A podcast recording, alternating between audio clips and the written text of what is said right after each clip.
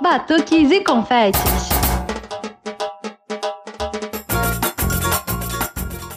Olá, pessoas. Aqui é a Nath Fischer do Batuques e Confetes. Oi, gente.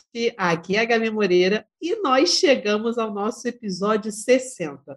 Nath, eu adoro essas datas redondas. E você? Sexagésimo episódio, Gabi. Ai, que, é que vocês que estão escutando o podcast não estão vendo a minha cara, mas eu estou revirando os olhos, gente. Pelo amor de Deus, gente. 60, vamos facilitar a vida das pessoas, amiga.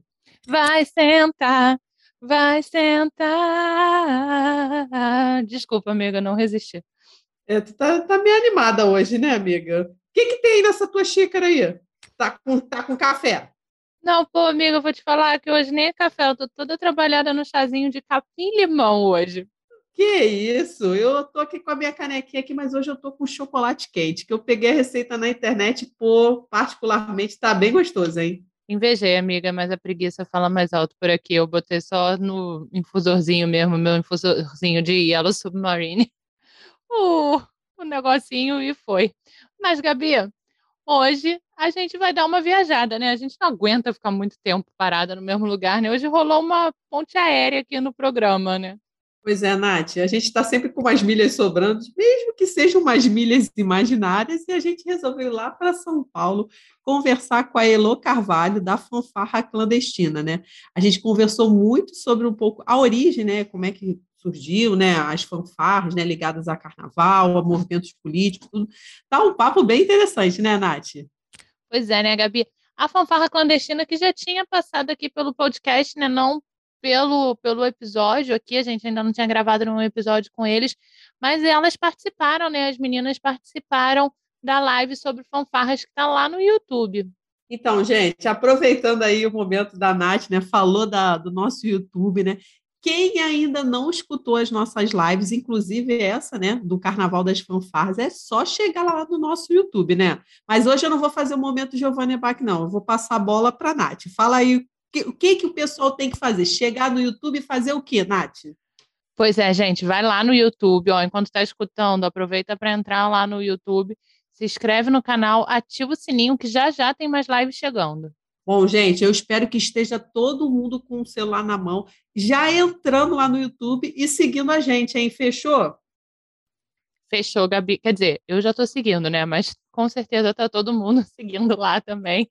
E agora, terceiro episódio, né, da nossa história com confetes, a gente vai receber a Fabiola para contar uma história aí bem legal sobre um desfile dela no Salgueiro, né? E aí, Fabiola? História com confete.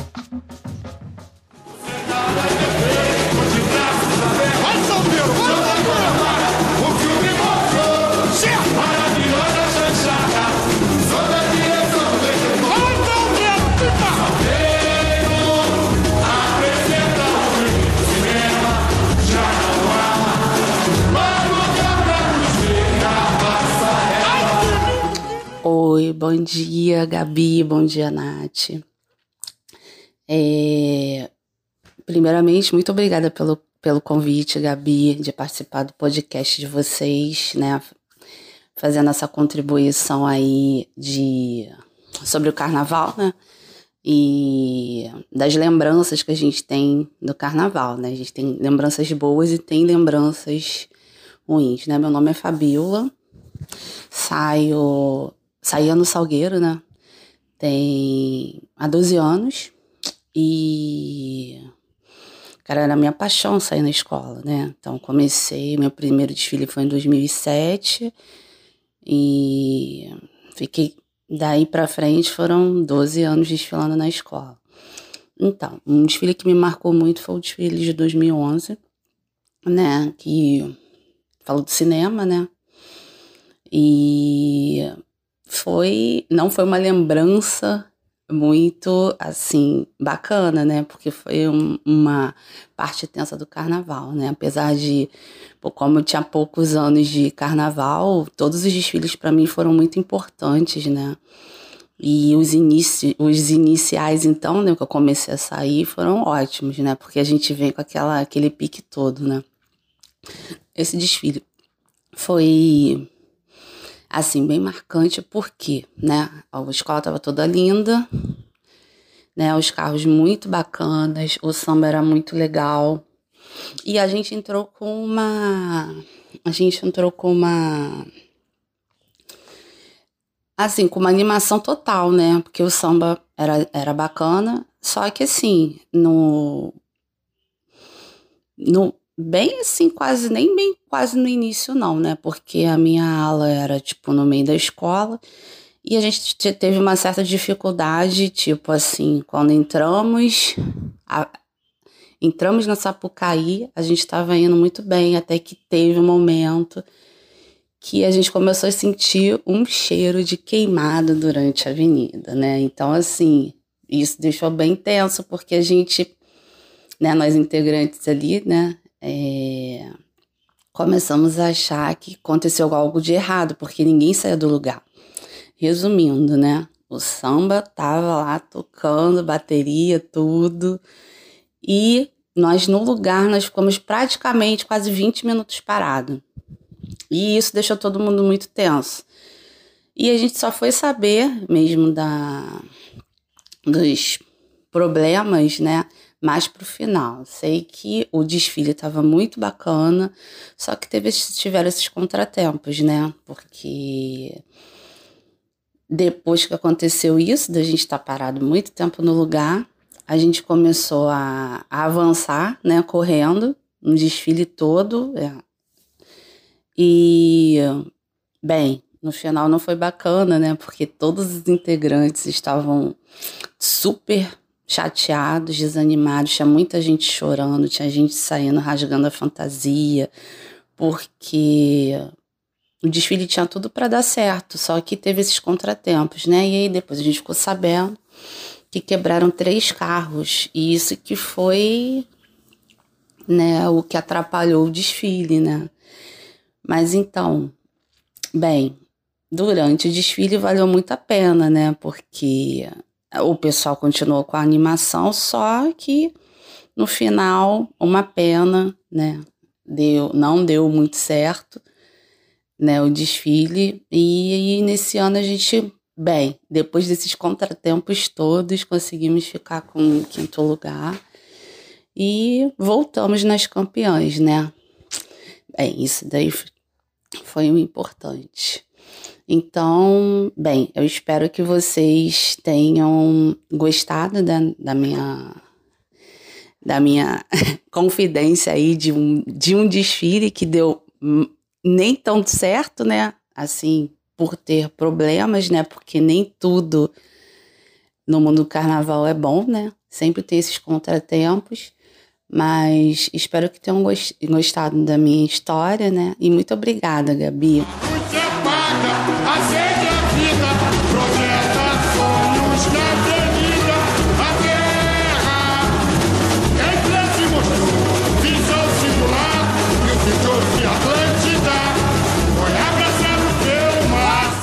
Olha, gente, a Fabiola, que eu chamo de Fafá, porque eu já conheço ela há um tempo, né?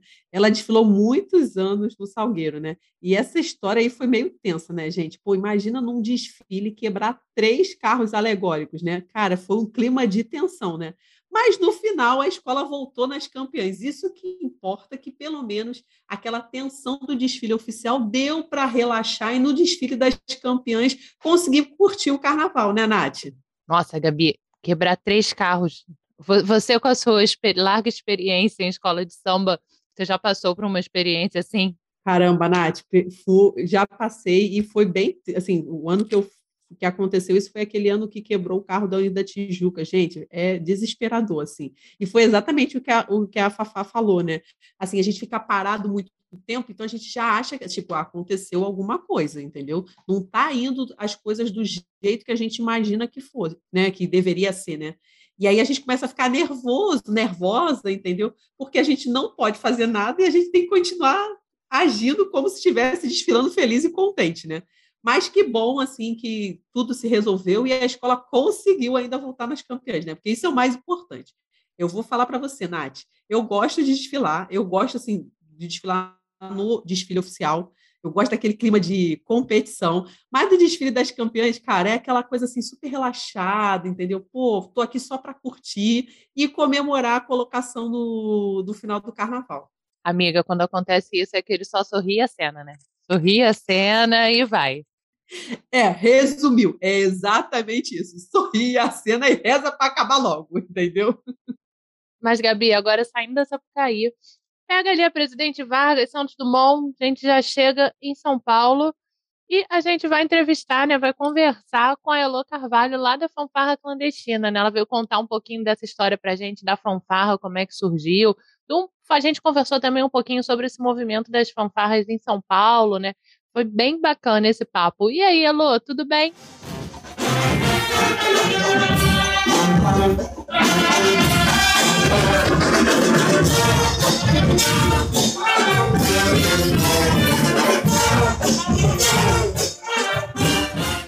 E aí, gente, boa noite. Só que sextando no carnaval virtual. Pois é, né, Lu? É o que, é o que dá para fazer agora, né? Mas a gente vai bater um papo sobre carnaval e aí acho que, acho que vai ser o mais perto de um sextar, né? pra gente. Total, tô sentindo. Bom, então, eu queria primeiro começar te perguntando como é que o carnaval assim chegou na sua vida? Cara, eu comecei a tocar no carnaval através de uma fanfarra que chamava Fanfarra do Mal. Fanfarra do Mal. MAL é uma sigla para Movimento Autônomo Libertário. Era uma fanfarra que tocava em protestos, que a primeira vez que eu vi foi em junho de 2013, nos grandes protestos que tiveram. E eu lembro que eu fiquei apaixonada, a galera nem tocava bem, mas assim, eu fiquei apaixonada de ver a galera com sopro, assim, trompete, no meio do protesto, tocando White Stripes. E aí eu comecei a colar com a galera, a galera fazia um bloco de carnaval que era bem politizado. O primeiro bloco de carnaval deles que eu fui foi no ano da Copa, que foi aqui no Brasil. E a gente fez um trajeto que passava pela Federação de Futebol daqui de São Paulo, e a galera fez um protesto na, na porta. Então, era uma mistura de bloco de carnaval com protesto, assim, era uma parada que eu gostava muito. E aí, depois disso, a gente foi convidado para ir para o Ronk Rio, que eu não sei se vocês conhecem, mas é um festival de fanfarra que é mundial, mas a primeira edição no Brasil foi no Rio de Janeiro. Na primeira edição, a Fanfarra do Mal foi convidada para ir. Eu já estava tocando na fanfarra. E aí lá que eu descobri o mundo das fanfarras e o mundo do carnaval, assim, porque aqui em São Paulo eu só tinha ido no Vai Quem Quer, o carnaval de rua de São Paulo, eu, pelo, pelas coisas que eu leio, né, porque eu, eu também sou meio jovem, assim, eu não, não tive muita oportunidade de pular tantos carnavais, mas as políticas públicas do Carnaval de São Paulo são de 2012, que foi quando o carnaval conseguiu se estruturar, né? aqui em São Paulo, assim. Antes não existiam políticas públicas para carnaval. Então eu ia no Vai Quem Quer, que é o bloco mais antigo de São Paulo, e só. E aí, depois de conhecer as fanfarras no Rio, começaram a surgir fanfarras aqui também, né? A Charanga do França, Unidos. E aí foi quando eu comecei a abrir, a expandir, assim, o repertório de carnaval comecei a ir para outros blocos, mas bem recente, tipo 2015, 2016, assim. É, aqui no Rio, né, você falou do Ronk, aqui também o movimento das fanfarras está muito ligado à orquestra voadora, que quem foi que foi quem trouxe o Ronk, né, para cá. Aí eu ia te perguntar como é que foi, uhum. foi isso aí em São Paulo, esse, porque aí também bombou as, as neofanfarras, né? Como é que. Acho que o ronk é fundamental nesse processo, né? Com certeza. Eu acho que as fanfarras mais raiz no movimento de fanfarras aqui, nesse neofanfarrismo, na verdade, né? Que é a Charanga do França e Unidos de Swing, foram os que, que organizaram o primeiro Ronk São Paulo, né? Que deram chão, na verdade, porque a gente também estava na organização, por exemplo, a fanfarra clandestina, o Ôncalo, Cumbia Calaveira, que acho que era o primeiro ano da Cumbia, em 2017, foi o primeiro Ronk São Paulo aqui. Mas a gente estava sempre em diálogo, né, com o Rio de Janeiro, assim, e eles deram muita força para a gente acontecer e agora já tem ronk, inclusive em Poa, né? Eu queria ter ido também. Ronk BH foi muito, muito massa, apesar da repressão da polícia. O, o Brasília também foi muito massa. Tipo, eu sinto que foi muito, muito orgânico, assim. A, a inspiração das fanfarras, elas vieram mais, mais como uma inspiração mesmo de pele. Não foi nem que que as fanfarras estavam sempre juntas, mas de você ver uma coisa acontecendo e você querer que também aconteça no seu espaço, assim. E... Mas é bem complexo fazer ronques, né? Tipo, eu, eu sempre tô, tô fazendo paralelos com o Rio de Janeiro, assim, porque eu sou muito fã do Rio, apesar de, de eu imaginar que deva ser um trampo produzir o Ronk Rio, mas tem conexão com muitos lugares periféricos, o Ronk ele acontece muito em diálogo com a comunidade, assim, eu lembro que no Ronk Rio tem um palco em Santa Teresa que chega no IFIX, assim, a galera anda muito. E enfim, passa pelas casinhas de Santa Teresa, assim, e pelo meu ver, existe mais apoio do que desapoio. Aqui em São Paulo, o nosso ronk ele é muito feito no centro, em muitos lugares comerciais. A gente às vezes tenta expandir para as periferias, mas é uma coisa um pouco um pouco sem diálogo ainda. Eu acho que a construção está acontecendo, mas ainda não está efetivada, assim. Aquela pessoa que acha que a grama do vizinho é sempre mais verde, falando bem do Rio e falando um pouco mal de São Paulo.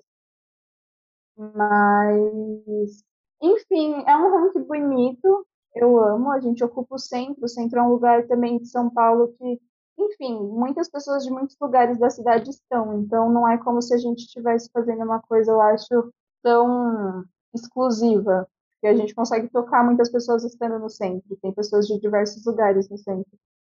Mas a gente ainda está, enfim, o, o, o centro, eu acho que os centros em geral das cidades, eles são muito parecidos, né? Eu acho que o centro do Rio de Janeiro é muito parecido com o centro de São Paulo, que deve ser muito parecido com o centro de outras capitais. E eu sinto que a gente não consegue pegar o que há de próprio no território, assim, para fazer uma coisa mais embasada, talvez.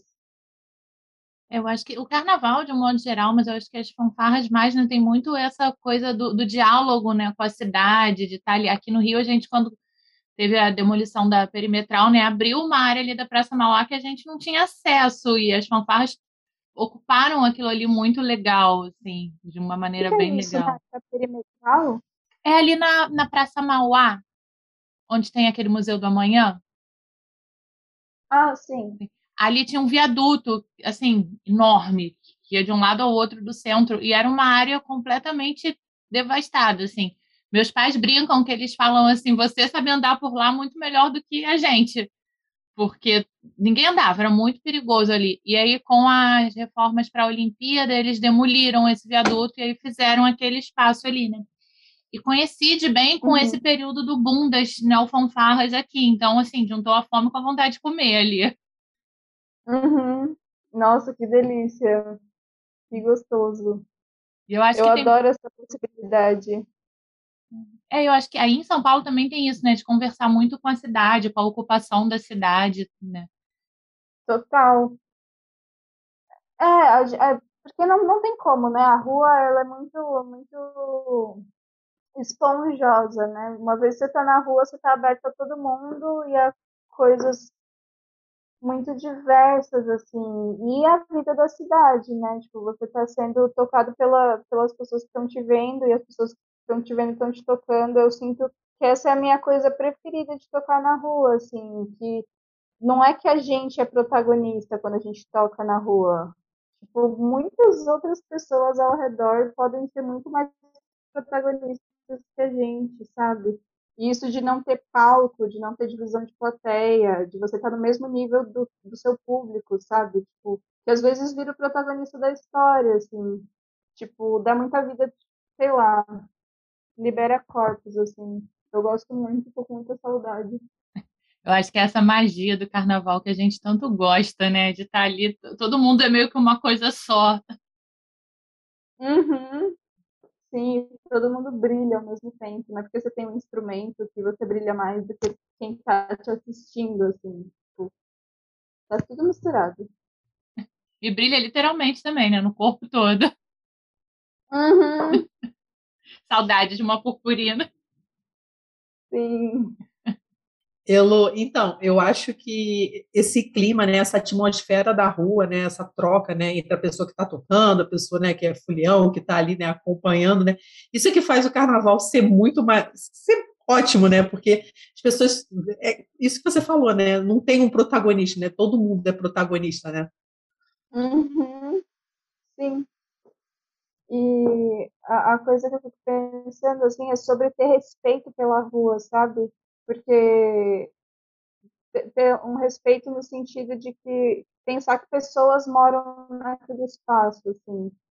Pessoas moram no espaço que você está fazendo um show naquele momento. Então, tem que ter muito respeito pela rua, sabe? Tem que ter, ter muita percepção, muita sensibilidade, assim, para estar naquele espaço. Eu não acho que é qualquer coisa. E, nossa, me veio na cabeça que eu, to, eu toco em fanfarra desde 2014, com aquela fanfarra que eu falei para vocês. E em 2018, eu fui descobrir uma foto do meu bisavô tocando em fanfarra na, na cidade de Cristina, em Minas Gerais. Meu avô, tipo, uma foto preto e branco, assim, o meu avô era um homem negro e ele tá mais para trás na foto. E eu fiquei assim, cara, e eu sempre senti que fanfarra é um lugar de, de, muito, de muita potência, assim, que me fazia estar conectada com coisas que eu nem entendia e que eu precisava ter muito respeito por aquilo. Eu precisava fazer aquilo de um, de um jeito mais entregue possível, sabe? E aí eu vi aquela foto e eu entendi tudo. Tipo, eu, eu, eu, sinto também que as fanfarras e a música de rua, a música acústica de rua, principalmente, aquela música que você faz com o que você tem, que você tem uma lata de lixo, você tem a parede, às vezes. Essa música que você faz para as pessoas que estão passando, ela é uma música muito ancestral, era o, o modo que as pessoas conseguiam de, de acessar suas plateias antes, né, com as feiras, de no momento que você não tem eletricidade. É uma coisa muito ancestral, eu sinto, e que a gente precisa, enfim, eu vou me repetir se eu continuar falando.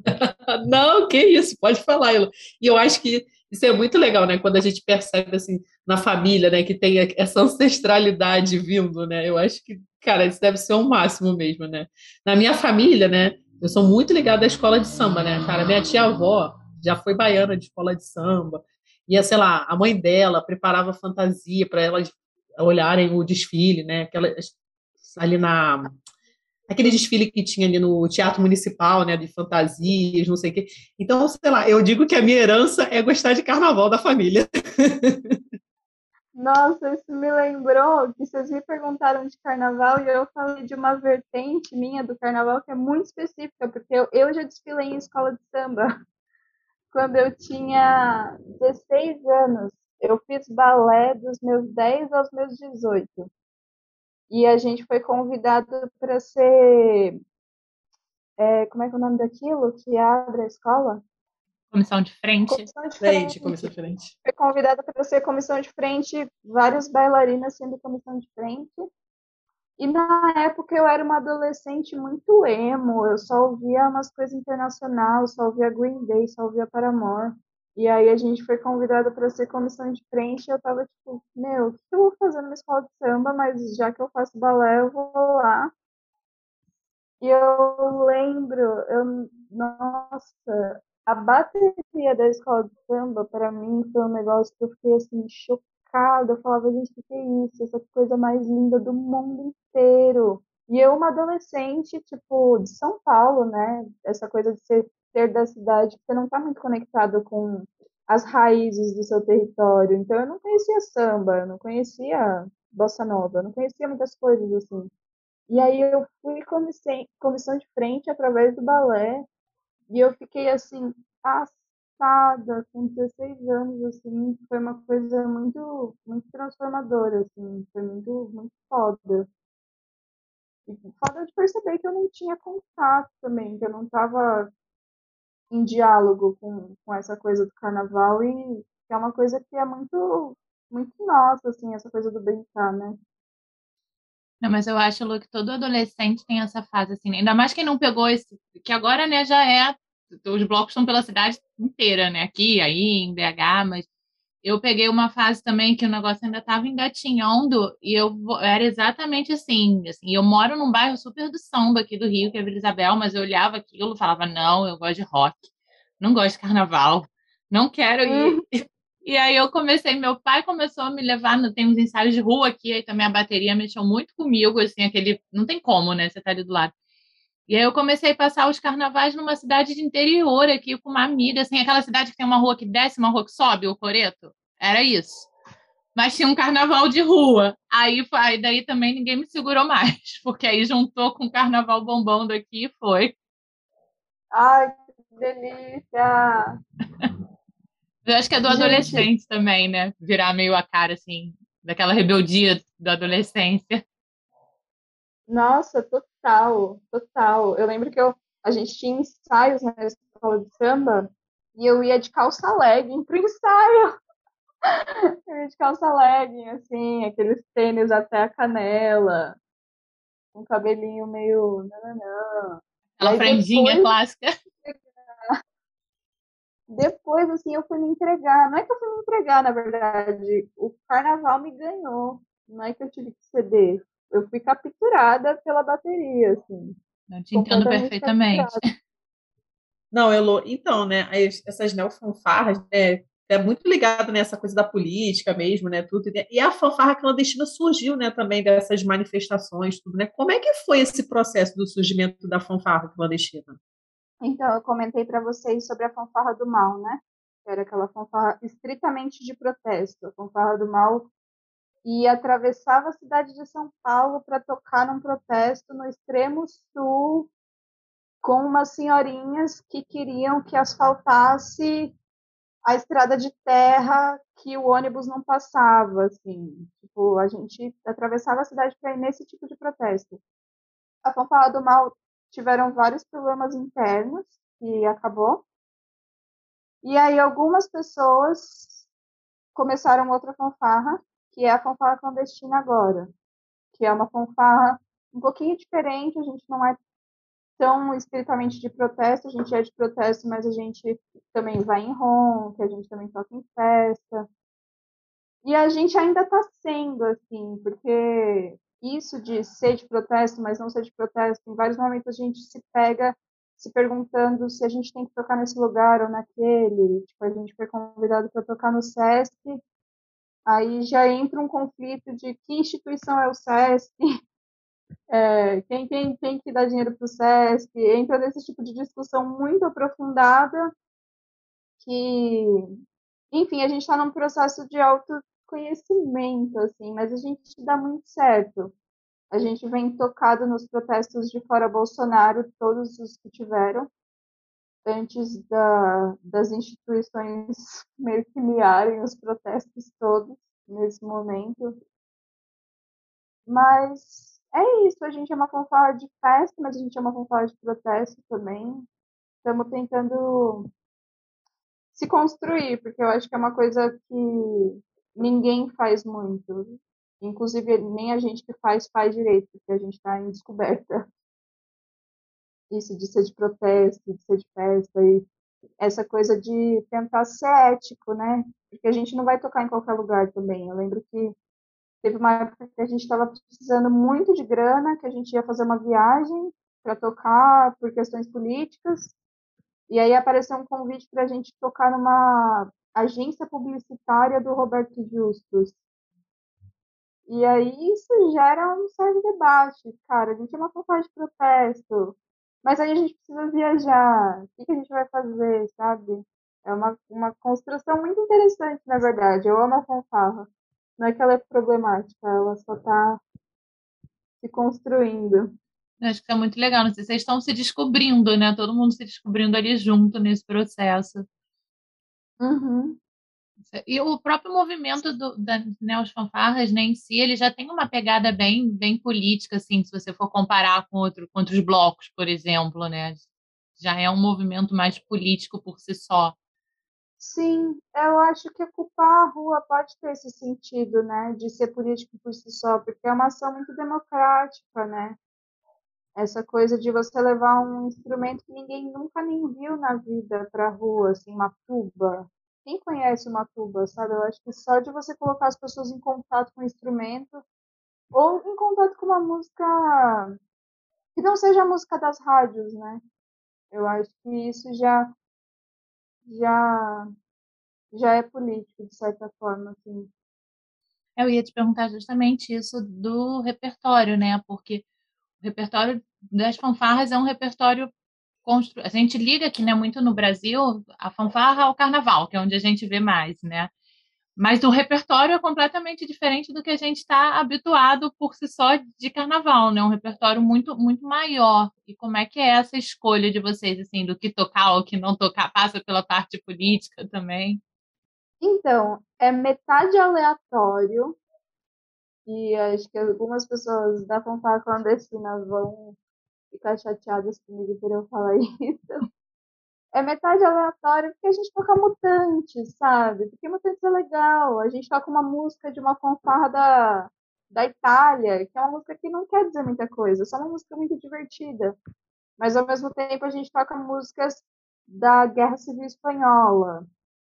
E aí agora a gente está tentando ter critérios para o repertório, assim. A gente fez um, um documento que as pessoas votam em músicas que mais querem que estejam na fanfarra, assim, as pessoas internas.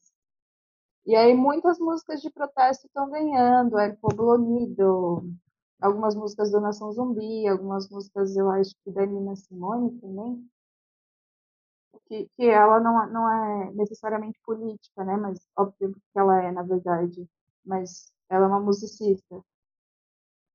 Então, é bem essa mistura de, de músicas que a gente gosta, porque a gente gosta, e não são necessariamente políticas, com músicas políticas também, mas a gente está estudando de ter um repertório mais politizado, assim, de ter mais. Eu, eu, acho, eu não, não acho que seja um problema você ter músicas que você goste no seu, no seu repertório. Tipo, músicas que não necessariamente sejam políticas mas a gente está tentando dar mais sentido para o nosso repertório, assim, embasar ele um pouco mais no que a gente quer dizer nesse momento, mas está em construção também. Ah, você falou de Mutantes, né? Mutantes é maravilhoso e o instrumento de sopro fica. Parece que foi feito para aquilo, né? Embora não tivesse na hora, mas cabe perfeitamente, encaixa muito Obrigada, bem. Obrigada, Orquestra Voadora. A Orquestra Voadora, a gente toca várias músicas da Orquestra Voadora, na verdade. É. O repertório deles é muito gostoso, né? Eu vou, os últimos dois anos de carnaval eu passei em BH e conheci umas fanfarras lá que a galera começou aqui tocando com eles também. E eu me sinto totalmente no, na orquestra no iníciozinho, quando era pequenininho ali no MAN, aqueles primeiros ensaios. Eu falo, gente, parece que eu fui transportada para aquela época. Nossa, eu queria muito ter vivido isso, Nath. Eu Nossa, sabia que a trovadora monstra era muito gostoso. E eu conheci, eu sempre falo isso, que eu conheci a orquestra de um jeito assim, que eu nunca imaginava. Eu fui um show do Pedro Luiz e a Parede, que eu gosto muito, e eles deram, era parte, cada dia tinha uma participação, né, no dia que eu fui era com a orquestra. E eu já tinha ouvido falar, mas assim, tava bem no início, nunca tinha, tinha parado para prestar atenção. Aí eu sei que assim, eu gostei tanto, Elô, que no final de semana eu já estava nos ensaios do Man, assim, era um clima meio, um, a gente brincava que era um clima meio Woodstock, assim, porque era aquele várias pessoas fazendo piquenique, todo mundo com a canga, eles tocando. A banda mesmo era muito menor do que é hoje. Eles ainda fazem os ensaios lá no Mana. Mas assim, é muito mais gente tocando, assistindo, tudo. Nossa, que gostoso. Que massa. Porque eles são muito gigantes agora, né? Quase não dá para aproveitar. Se bem que quando eles vêm para São Paulo, eles são bem menores, eles são bem menos conhecidos aqui. Mas mesmo assim, é, aqui... é muito maravilhoso, é muito maravilhoso. É muito legal. Aqui já tem uns anos que eu, nos últimos dois anos de carnaval, passei em BH, não fui, mas fora isso, acho que o último ano que eu passei aqui, ou os últimos dois, eu já não fui justamente por isso. Eu preferia essa época já É, setembro, outubro já estavam começando os ensaios do mãe. Eu preferia ir nos ensaios nessa época que ainda estava mais tranquilo, às vezes, do que ir no, no dia do, do desfile. Não, imagino. Mas o desfile. Eu não sei se você já assistiu Eu sou desfile. muito fã dos preparativos, assim. Às vezes é mais. Tudo, né? Assim, eu acho que o pré-carnaval muitas vezes é mais gostoso do que o carnaval mesmo. Uhum. Mas o que que você ia falar dos ensaios? Não, eu ia falar do, do desfile, né? Que o desfile deles também é muito interessante de você ver, assim, porque tem a, tem a ala das pernaltas, aí eles vêm todos ali normalmente com um tema. Eu, quando eu ia muito, tinha numa tem uma, numa, no, no aterro onde ele ensaia, né? Tem umas passarelas, eu gostava de ficar em cima, assim, da passarela para ver eles passarem, para ver, tipo, o Gabi vai dizer que é tipo escola de samba, né? Mas para ver o visual todo mesmo. Eles têm uma coisa visual muito legal. Eu nunca vi o desfile deles. Eu vi eles no Ronk e vi eles aqui em São Paulo. Mas eu sou, assim, viciada em vídeos da Orquestra Voadora no, no YouTube. Vídeos do desfile da Orquestra Voadora no YouTube, assim, é a coisa que eu fico mais com fé na humanidade. Eu consigo. É muito lindo. É muito lindo. Não, Eloy, você falou essa questão do repertório, né? Eu, eu sempre gosto de ficar sabendo, né, como é que é a escolha do repertório do, dos blocos, né?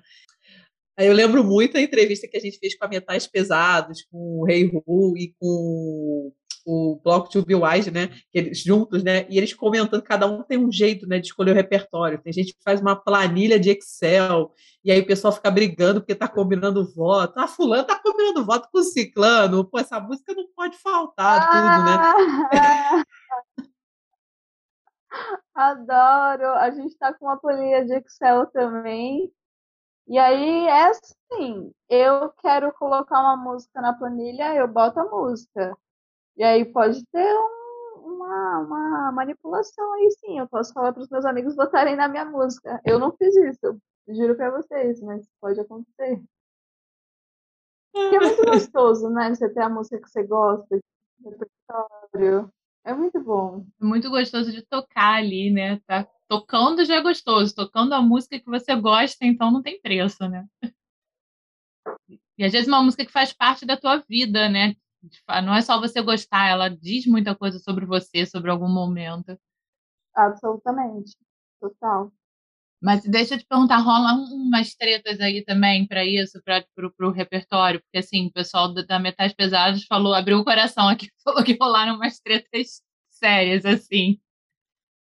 Nossa, total rolaram. Agora eu não lembro qual música, mas eu botei uma música na planilha, nessa planilha de Excel, que não era uma música de protesto. E a minha música tava super com votos baixos, ninguém tava votando na minha música. E eu tava tipo, caralho, essa música é uma legal. Eu nem lembro qual música que é. Putz, queria ter o Excel aqui. Mas eu nem lembro qual música que era. Eu tava puta, cara. Eu tava tipo, mano, ninguém tá votando na minha música. E a galera tava tipo, não, mas é uma música de protesto. Eu tava tipo, tá, mas ser feliz também é um protesto. Olha, Toca hoje em dia super é um música. protesto. Nossa, mas é, é difícil trabalhar em grupo, né? A gente é em 15. Eu imagino que muitas fanfarras sejam entre esse número também. É um aprendizado, né? De não se destruir, assim. Todo dia a gente tem que estar na força de não se destruir. Agora na pandemia é um pouco mais, mais complexo, né? Eu acho que a gente não quer se destruir, mas porque trabalhar em grupo é uma coisa difícil, assim. Sim, ainda mais quando envolve, eu digo muito, né, que carnaval, música envolve paixão, né? E aí deixa mais difícil ainda. Nossa, eu vou contar um babado pra vocês. Que quando a gente estava indo pro Ronk BH, eu era responsável por comprar as passagens de todo mundo. E era uma época que eu tava prestando vestibular, eu tava toda doida e eu esqueci de comprar a passagem de uma menina. Gente, foi uma loucura, foi uma treta. A menina ficou puta comigo achando que era pessoal. E aí a gente foi pro Ronk BH, tocou tudo mais ou menos, sabe? Naquela coisa, brigas pessoais, assim. É difícil, é difícil. Mas agora eu me sinto muito mais preparada para trabalhar em grupo depois de ter passado por esses conflitos, assim. São aquelas coisas que a gente só aprende passando, né? Não tem jeito. Parece discurso de tia, mas eu acho que a gente só aprende depois que passa. Não, especialmente em grupos, assim. Mas nesse momento de pandemia eu agradeço muito por ter tido esse tipo de atrito e de ter fortalecido as relações através disso. Porque, por um lado, enfraquece, né? Porque o atrito é sempre difícil, mas, por outro lado, fortalece muito. E a fanfarra tem sido um apoio nesse momento, assim. Não no sentido de tocar, mas no sentido de relações pessoais, assim. Pessoas para conversar e trocar, sabe? Não, e essa coisa, né, do. Assim, eu nunca toquei em fanfarra, assim, meu talento para percussão já é péssimo. Eu acho que eu, asmática na fanfarra seria mais desastroso ainda. Mas eu lembro quando eu tocava, quando, o, o ato de ensaiar, né? Agora na pandemia não está tendo, mas assim, o fato de ensaiar, de estar tá ali aquela resenha depois, a cerveja depois, é uma coisa que eu sinto falta até hoje, assim. Já não toco tem uns 3, 4 anos, mas eu sinto muita falta disso, de, daquela convivência. Nossa, eu nem vou falar, senão eu choro, Nath, sério. Nossa, a semana foi passando, todo dia trampando, todo dia estudando. Chega na sexta-feira, dá um vazio. Mulher do céu, só queria ter os meus amigos, assim, pra fazer uma resenha, sabe? Quando chega sexta-feira. Só é, queria ter uns amigos. É, eu, quando estava no, no, Longa, né, que era o bloco que eu tocava, às vezes eu não precisava. Depois que eu parei de tocar, eu fui para a produção do bloco, um bloco pequenininho. Mas às vezes eu não precisava estar naquele ensaio. Eu falava justamente isso, ah, só quero estar aqui, só quero estar aqui na, na conversa, na resenha depois. Uhum, uhum. Nossa, não ter uma resenha faz muita falta, cara. Faz muita falta. E aquele ambiente ali, todo mundo tocou, tá um cansado, mas um cansado descontraído. É, é muito gostoso aquilo. O cansado descontraído é uma expressão ótima, na verdade. Porque quando você tá cansado, você tá culpado. Você tá um cansado que vai sair qualquer coisa da sua boca e a outra boca vai se conectar com o que tá falando, sabe? De uma leveza, assim. Despreocupada. Não, isso é muito. A gente, né, a gente tinha o nosso. A gente adaptava marchinhas e músicas para o cinema, né? Que era o bloco era temático de cinema. As melhores adaptações saíam nessas resenhas. Nossa, me conta! Era cinema e carnaval. Era, era um bloco. Eu entrei depois dele fundado já, né? Era um pessoal de, de cinema. E aí a gente era tipo assim, eu roubo, eu roubo, quem matou aquela marchinha, quem matou, que é quem roubou minha cueca para fazer pano de prato. A gente cantava quem roubou minha ideia para fazer um filme chato. Aí tinha uma, aquela música do Tim Maia, é, e eu. Aí a gente era, nunca usei Lei Rouanet, que era explicando que era a lei do audiovisual, Então as pessoas acham que tudo é Lei Rouanet. Maravilhoso, amei. Nem conhecia. Como chamava? Era, era Quero Exibir Meu Longa. Maravilhoso, amei. E aí a gente também tinha uma proposta, a gente saía na Tijuca, que não é um bairro aqui. O carnaval aqui no Rio é muito. Não é que seja muito restrito, tem carnaval no Rio todo, mas esse carnaval mais jovem, mais boom, né, que teve é muito, é muito tanto centro zona sul e a gente saía num bairro da zona norte, a gente tinha uma proposta de tentar atrair esse carnaval para cá, mas aí acabou não dando muito certo. também o bloco acabou terminando, mas também assim, uhum. assim terminou porque cada um foi seguindo o seu seu caminho, né? Tinham casais que eram da diretoria que terminaram, teve gente que teve filho, aí acabou que foi tudo meio que na mesma época e acabou ajudando também. Mas de repente um dia a gente volta ainda. A gente sempre fala em voltar um dia. Eu amei saber desse bloco. Ai, que hora, muito legal. Eu, tenho muita saudade do longa, assim. Foi o único lugar que eu me atrevi a tocar uhum. também, mas mesmo lá depois eu parei. A gente fazia assim, as fantasias da bateria, a gente não botava camisa, né? Eram todas fantasias ligadas ao, ao cinema. Teve um ano que eu inventei de, de Xuxa no Lua de Cristal, assim, umas coisas bem, bem loucas. Meu sonho é ir fantasiada de Xoxana pro carnaval. Sabe a Xoxana dos Bastardos Inglórios? Ah, sei. Ia ficar legal. A do Bastardos Inglórios, que ela queima o cinema achando que vai matar o Hitler e acabar com a Segunda Guerra Mundial. É meu sonho. Eu acho que dá liga. Esse ano eu fui, né? O meu ex-namorado tocava também. E aí eu fui de, da Xuxa e ele foi de Sérgio Malandro com um cavalinho de. aquele cavalinho de. que a criança bota de vassoura, né? Sensacional essa, essa, essa dupla de fantasias. Aí teve um ano que eu fiz Maria Bonita. Todo... Aí a gente fazia um concurso para premiar, que era o Longa de Ouro. A gente dava um troféuzinho, que era a melhor fantasia de, de cinema, né? Aí surgiu umas coisas assim bem interessantes, né, Gabi? A Gabi foi de escolhendo o professor Raimundo uma vez também, com os amigos. Maravilhosa. Não, e, e, era bem legal mesmo o, o, o, clima do bloco, né? Tudo, né? Olha, eu vou te falar, Elo, que eu quase não, vou, não ia a bloco, né? Por causa do, das escolas de samba, né? Desfila de noite, né? O bloco dela era de mais o longo, eu fazia questão de ir, né? Teve até o. Acho que foi, foi o último ano que, eu, que teve um momento. Foi o último ano que você foi porte-estandarte. É, que eu fui porte-estandarte durante um tempo, né? A gente revisou lá tudo, né? Mas é muito legal, assim. Eu ia te perguntar, Elo, você é muito feita a fantasias?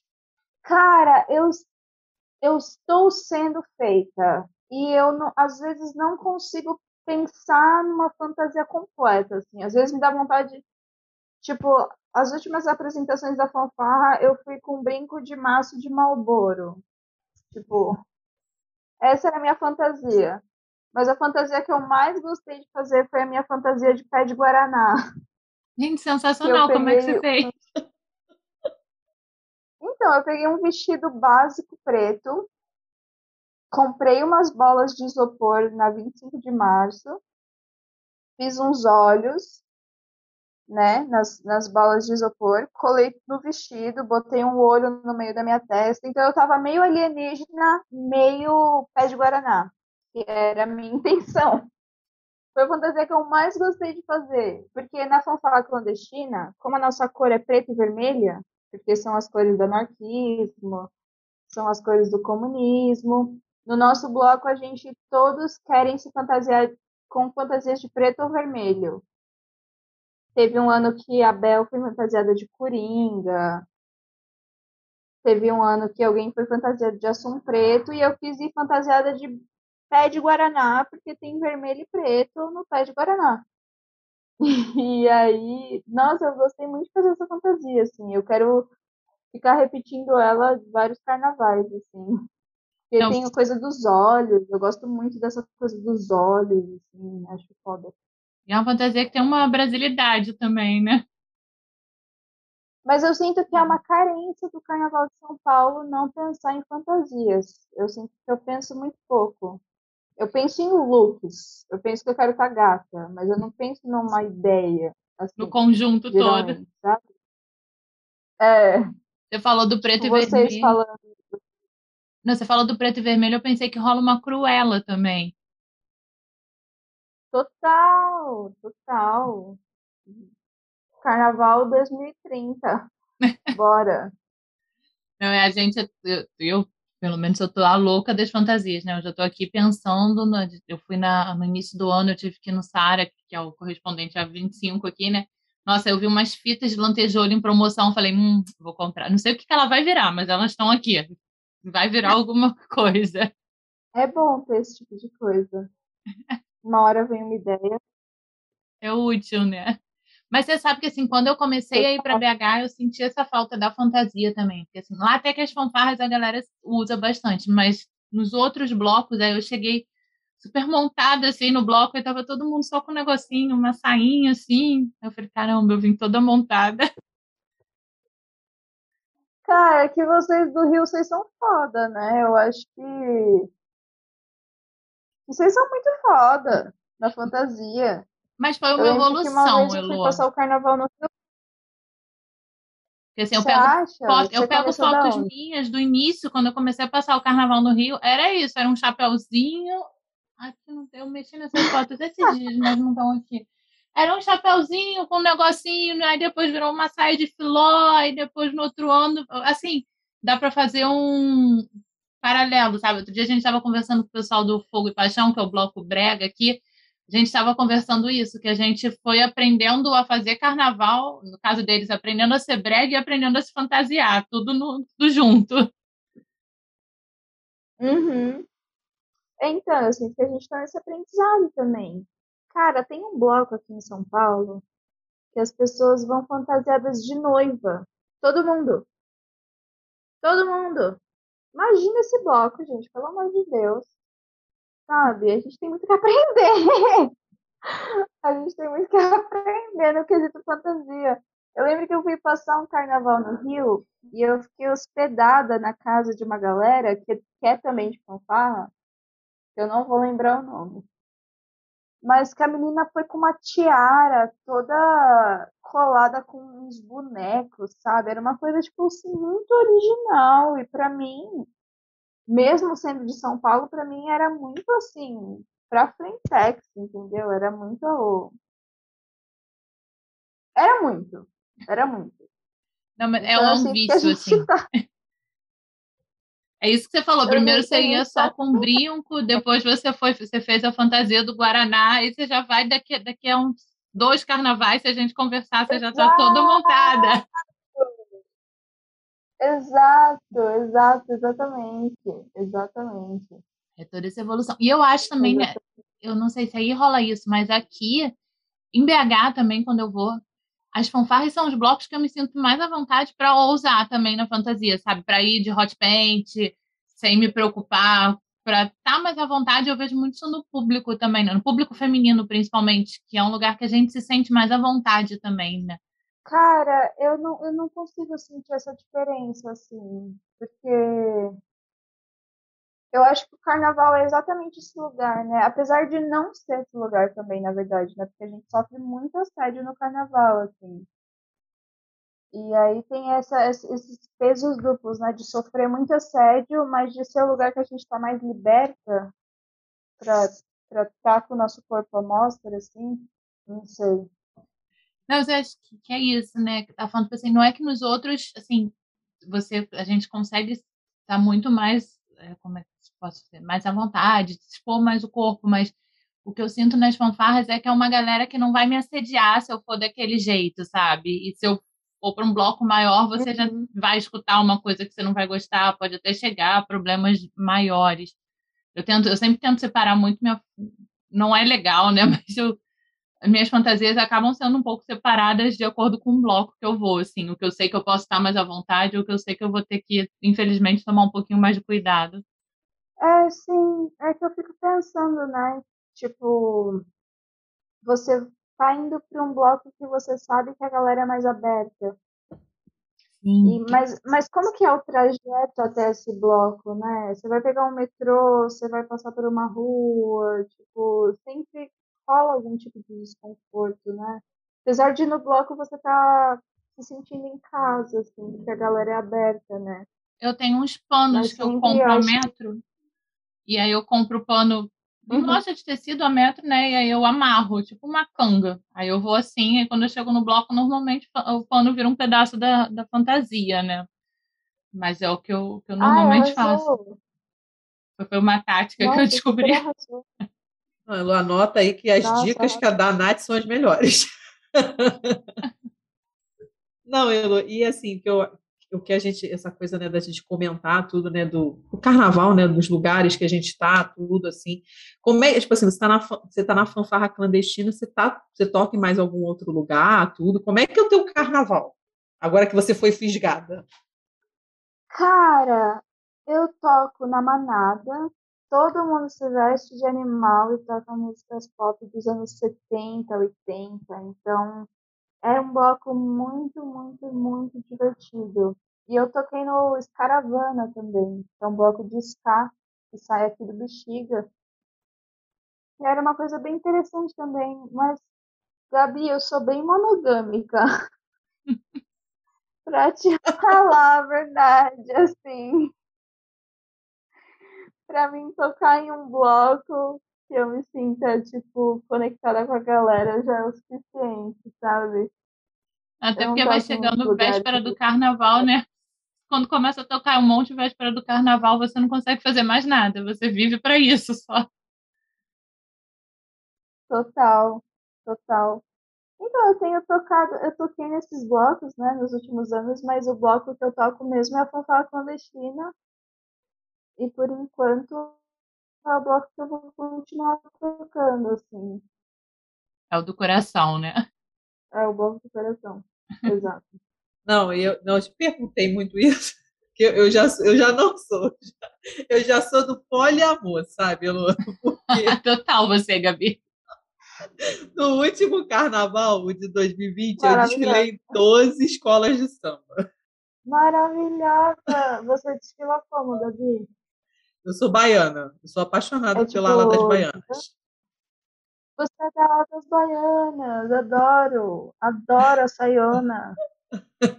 Não, maravilhoso, né? Rodar com aquela saia assim, eu me sinto a poderosa. Então foi por isso que eu te perguntei como é que era a tua rotina de carnaval, assim, para saber assim tudo, né? Mas aí você, você é monogâmica, entendi. Agora eu vou, vou dizer assim, no carnaval eu sou do poliamor. Maravilhosa! Mas você tem uma preferida, vai. Então, tenho, eu tenho esse negócio, né? Tipo Ah, assim, vai eu já mudando, né, Gabi? É, vai mudando conforme o ano, conforme o enredo, tudo assim. A escola que eu desfilo há mais tempo, que é- foi a primeira que eu virei baiana mesmo, foi a Unidos da Tijuca, né? Que eu desfilo desde 2010, na, na Unidos da Tijuca.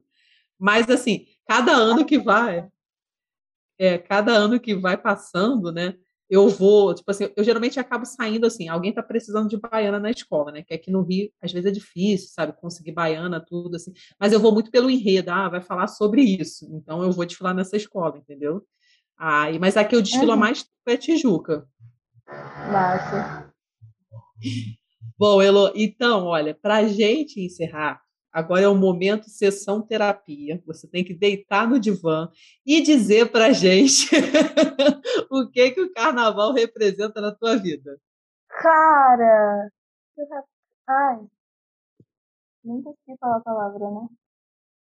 Mas pra mim, a questão é assim: ninguém gosta de trabalhar, entendeu? Ninguém gosta de ser disciplinado, ninguém gosta de acordar no mesmo horário todo dia, de almoçar todo dia no mesmo horário, de sair de um lugar todo dia no mesmo horário. Então, o carnaval significa isso: o quanto a gente tem potência de ser livre, o quanto a gente não foi feito para viver na sociedade do trabalho, o quanto a gente foi feito para brincar, para se divertir, para se pintar, para se conectar com o outro. Nossa, se a deu muito não bem. foi feito para trabalhar. Não. É isso aí, é isso aí.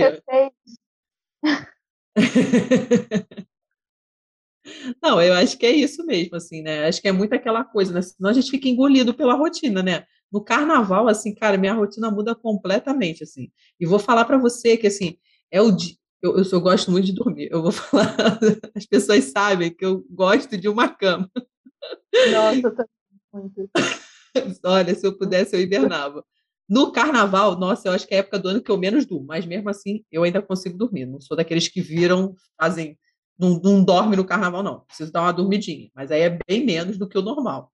Ai, então, a gente queria te agradecer a presença. A gente adorou esse papo para conhecer um pouquinho mais sobre a fanfarra clandestina. E esse nosso espaço aqui, a gente fala que é o espaço do Jabá, para você divulgar as redes sociais do Fanfarra Clandestina, pedir para o pessoal seguir, entendeu? Se quiser mandar beijo, tem um momento que tem gente que manda beijo, que é o momento beijo da Xuxa. Não sou eu de lua de cristal. Nossa, maravilhosa essa fantasia, Nath. Tá aqui na minha memória. Não, na prática ela não ficou tão Tá maravilhosa assim, não. Mas a minha é, é melhor ficar na imaginação, porque assim, eu resolvi Não, fazer ela mas na a sexta. ideia já é maravilhosa. Eu resolvi fazer ela na sexta-feira, véspera de carnaval, e não deu pra. Foi com o kit em casa, assim. Ai, gente, vocês são muito fofas. Muito obrigada. Adorei estar aqui. Sextou em casa, sem carnaval, sem ensaio, mas foi muito massa. E beijo, Vanessa Zettler. Beijo, André Ciola. Beijo, Douglas Zanfra. Beijo, mundo que está em construção. E é nóis?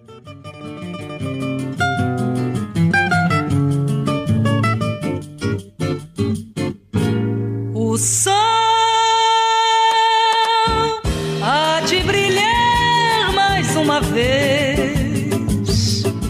A luz há de chegar aos corações do mal.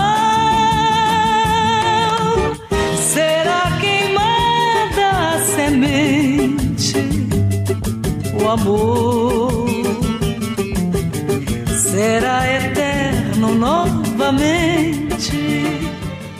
Elô, olha só, eu espero que no próximo carnaval o bichinho da fantasia já tenha te mordido e você prepare uma super fantasia, né? Porque esse ano não teve carnaval, então vai ter que ser uma super fantasia para o próximo carnaval, né? Com certeza, né, Gabi? Olha, Lô, tô, tô esperando a sua fantasia. Tô, tô curiosa aqui. Qualquer coisa me liga, me manda mensagem que a gente, a gente resolve essa fantasia aí, hein? É, espero que você não pegue inspiração naquela da Lua de Cristal, né, amiga? Porque aquela ficou ruim. Desculpa a sinceridade. Gabi, tu nem foi naquele ano no longo, no ano do Lua de Cristal. Ah, só faltou uma peruca loura, né? Mas não tava, amiga, na época. Eu resolvi a fantasia no sábado, sexta ou sábado de carnaval para terça, mas foi o que foi o que deu. Ficou parecendo uma fada, mas fada, Xuxa, tem tudo a ver. Ah, né? No, no final, o importante é brincar o carnaval, né? Eu vou falar como uma pessoa que tem uma confecção de perucas, eu evito qualquer fantasia com peruca, gente, porque esquenta a cabeça, nossa, incomoda, você fica preocupado se a, se a peruca vai cair no chão. Gente, eu não recomendo, assim. Mas quem quiser, por favor, nós aceitamos encomenda, tá, Nath? Desculpa, fiz um momento jabá aí, foi mal. Pode fazer, Gabi. Eu tenho uma história com peruca. A primeira vez que eu fui a bloco aqui no Rio, né? Foi o primeiro ano do Fogo e Paixão, né? Muito tempo isso, gente, que 10 anos. E ainda não tinha essa coisa, eu não tinha essa prática de fantasiar, né? Como a gente conversou com a Mari do Fogo e Paixão, aqui a gente estava aprendendo a se fantasiar, a fazer carnaval, né? E aí eu fui no Saara, eu comprei uma peruca roxa, eu achei que era brega, uma peruca roxa, e um leque de plumas roxo. Resultado, o leque não servia para nada, porque aquele leque de plumas não serve para nada, só servia, eu tenho renite, né? Então, cada vez que eu abanava com leque, era pluma para tudo quanto é lado, eu com aquela peruca roxa suando, leque, ali no Largo de São Francisco, ainda não ficava tão cheio quanto hoje, né? Mas eu sei que de lá a gente foi para o Empolgas 9, ainda tinha aquele desfile parado do Empolgas 9, né? E a gente arrumou um saco, assim, de mercado mesmo, tacou tudo ali dentro do saco, ficou na, na praia, no Empolgas 9, carregando o saco de mercado com as perucas dentro. A Dani, nossa quinta Beatles, estava também, né? Eu fui de roxa e a Dani foi toda de rosa, era o nosso brega. Depois a gente, né, último carnaval a gente foi às quatro estações. Mas a gente começou assim. A gente também começou, Elô, improvisando nas fantasias, com, só com um aderecinho ou outro. Aí olha os monstros que viraram. Exatamente, Nath. É, assim, a, as coisas vão evoluindo, né? As fantasias vão ficando mais elaboradas, entendeu? Altos planos. E, não, assim, em cima da hora é difícil sair uma coisa boa, entendeu? Tem que ser um, tem que rolar um planejamento, gente, pelo amor de Deus, né? Eu sou a rainha do planejamento, tem que ver comprar um material barato, entendeu? Você falou que já foi lá no Sara, já comprou umas coisas para o próximo carnaval. Tem que ser assim, que aí vai ficar a fantasia perfeita. E o importante é brincar o carnaval com aquela fantasia, né? Que seja confortável confortável também, né? É, Gabi, eu vou ser sincera com você que eu nem tenho fantasia ainda para o próximo carnaval. Tenho umas ideias aqui, mas muito distante. Mas eu já tenho material, já comprei uns negócios aí, vai, vai ter que sair dali. É, é importante. Você já fez todo o investimento aí agora, vai ter que vir a criatividade para isso aí virar alguma fantasia, né? Não? Pois é, Gabi, vamos, vamos ver. Vou, vou pegar uma dessas tuas planilhas aí para ir desenhando, para ver como é que vai, como é que vai ficar. Mas, Gabi, essa semana também tem coisa legal sobre carnaval rolando na internet, né? O Sebastiana está promovendo várias discussões sobre o carnaval de rua, né? Conta mais um pouquinho sobre isso. Então, Nath, nosso episódio sai lá hoje, quinta-feira. Amanhã, né, dia 3, sexta-feira, e dia 4, sábado, no YouTube da Sebastiana, vocês vão ver uma série de conversas, né? Falando sobre o próximo carnaval. E também tem uma live musical, né, gente? Porque a gente que gosta de carnaval gosta de uma boa música, né? Então vai ter uma parte musical também, né, gente? Então, fiquem atentos lá no, no perfil da Sebastiana e colhem lá no, no YouTube para conferir esses papos e essa live musical. Tem que terminar em música, né, Gabi? Senão não tem graça. Exatamente, né? Bom, mas para a gente encerrar nosso programa, gente, queria falar com vocês que para vocês não esquecerem de ir lá no nosso YouTube, gente, seguir, se inscrever e acompanhar nossas lives, entendeu? E antes disso, né, já queria falar com vocês que na semana que vem, né, o programa está do jeito que eu gosto. A gente vai falar bastante de livro, né, Nath? Então, gente, semana que vem vai ser tipo aquela live de literatura que eu me senti excluída. A Gabi se sentiu excluída porque ela era a única que não era aquariana, e eu me senti excluída porque era a única que não tinha um livro publicado.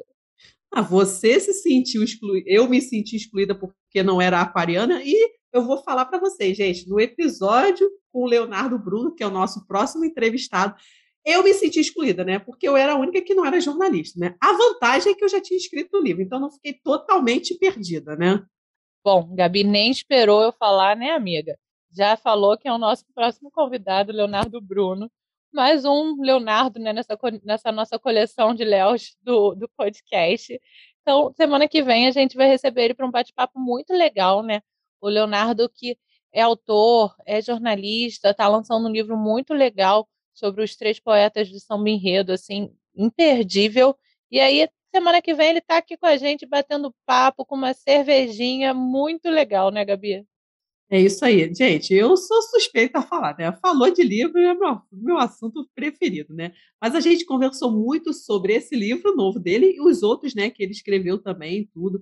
Gente, tá bem legal. Olha, eu sei, eu sei. Eu sou escritora, eu sou meio suspeita para falar que o papo tá legal, que a gente falou de livro. Mas está muito legal mesmo. Então a gente espera vocês na semana que vem para esse episódio. Tchau, gente. Até semana que vem. Tchau, gente. Beijão. Até semana que vem. Ó, já bota a cerveja para gelar, hein?